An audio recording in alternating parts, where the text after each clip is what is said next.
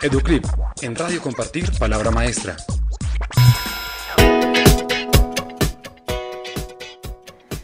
Nos encontramos con Hugo Pardo, doctor en comunicación de la Universidad Autónoma de Barcelona, fundador y director general de Outliers School.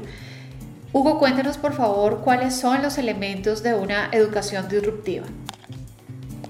Me parece que hay dos conceptos que son claves. ¿no? Primero, la idea de proteger lo nuevo, ¿no? Es decir, cómo las organizaciones educativas o los procesos educativos deberían eh, generar pedagogías e instancias para proteger lo nuevo.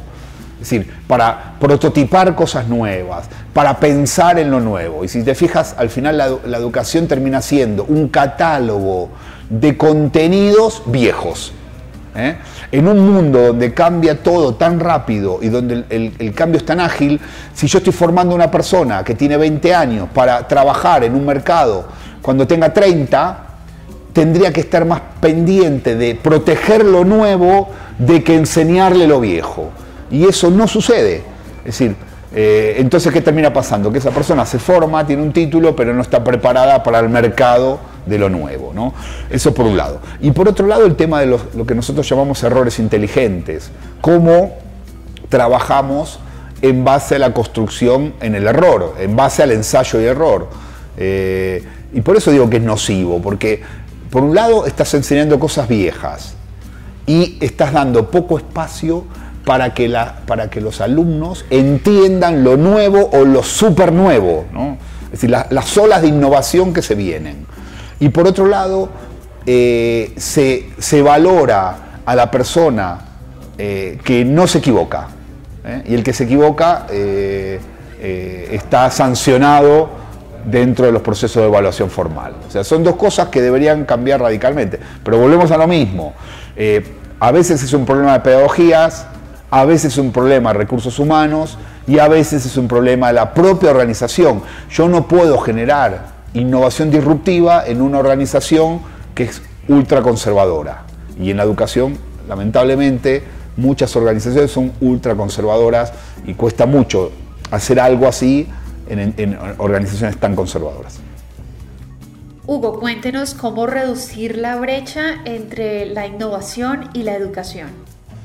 A mí me, a mí me gusta mucho el tema de eh, de, trabajar de jugar en equipo y trabajar en red. Yo creo que si estamos en una sociedad red, deberíamos, los profesores, los docentes de la universidad, deberían enseñarle a los alumnos, más que contenidos, deberían enseñarles a moverse en una sociedad red.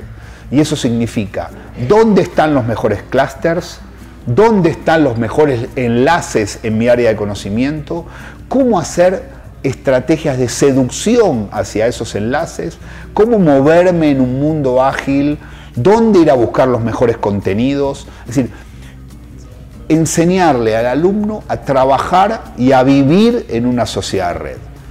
Y muchas veces eso no se hace. Es decir, se enseñan contenidos. Me vuelvo a convertir en el, en el profe broadcast que te enseña un contenido, te divulga un contenido y este, y tú tienes que repetirme mi contenido. Creo que hay un, concepto clave de cambio. Eh, menos contenidos, más dinámicas de construcción en red y más capacidad para moverse en una sociedad red, obviamente vinculado al área de conocimiento en el que estoy estudiando.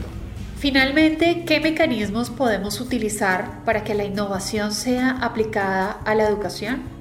Eh, yo creo que uno de los grandes dramas de la educación formal es la carencia de mecanismos de interacción, eh, de comunicación horizontal, intraorganizacional para generar innovación. Son estructuras muy verticales, eh, de escaso compromiso colaborativo y no, es decir, hay, está ese problema a nivel, a nivel organizacional y luego está el problema de las prácticas pedagógicas, que también son muy convencionales, muy basadas en los contenidos, muy broadcasting. Entonces, tenemos dos cosas a atacar. Primero, cómo generamos en las organizaciones educativas er, organizaciones más ágiles y por otro lado, a partir de eso, cómo generamos pedagogías más ágiles. El problema es que muchas veces queremos generar pedagogías ágiles en organizaciones que no son nada ágiles. Entonces es como meter un, ¿me entiendes? Un, un armario en un lugar donde no entra.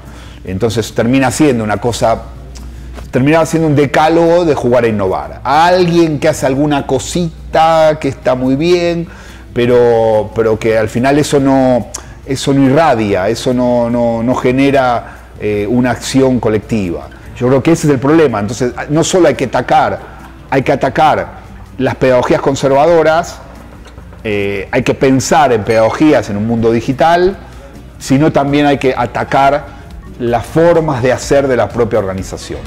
Es un, un trabajo que hay que hacer de manera conjunta. Educlip, en Radio Compartir, Palabra Maestra.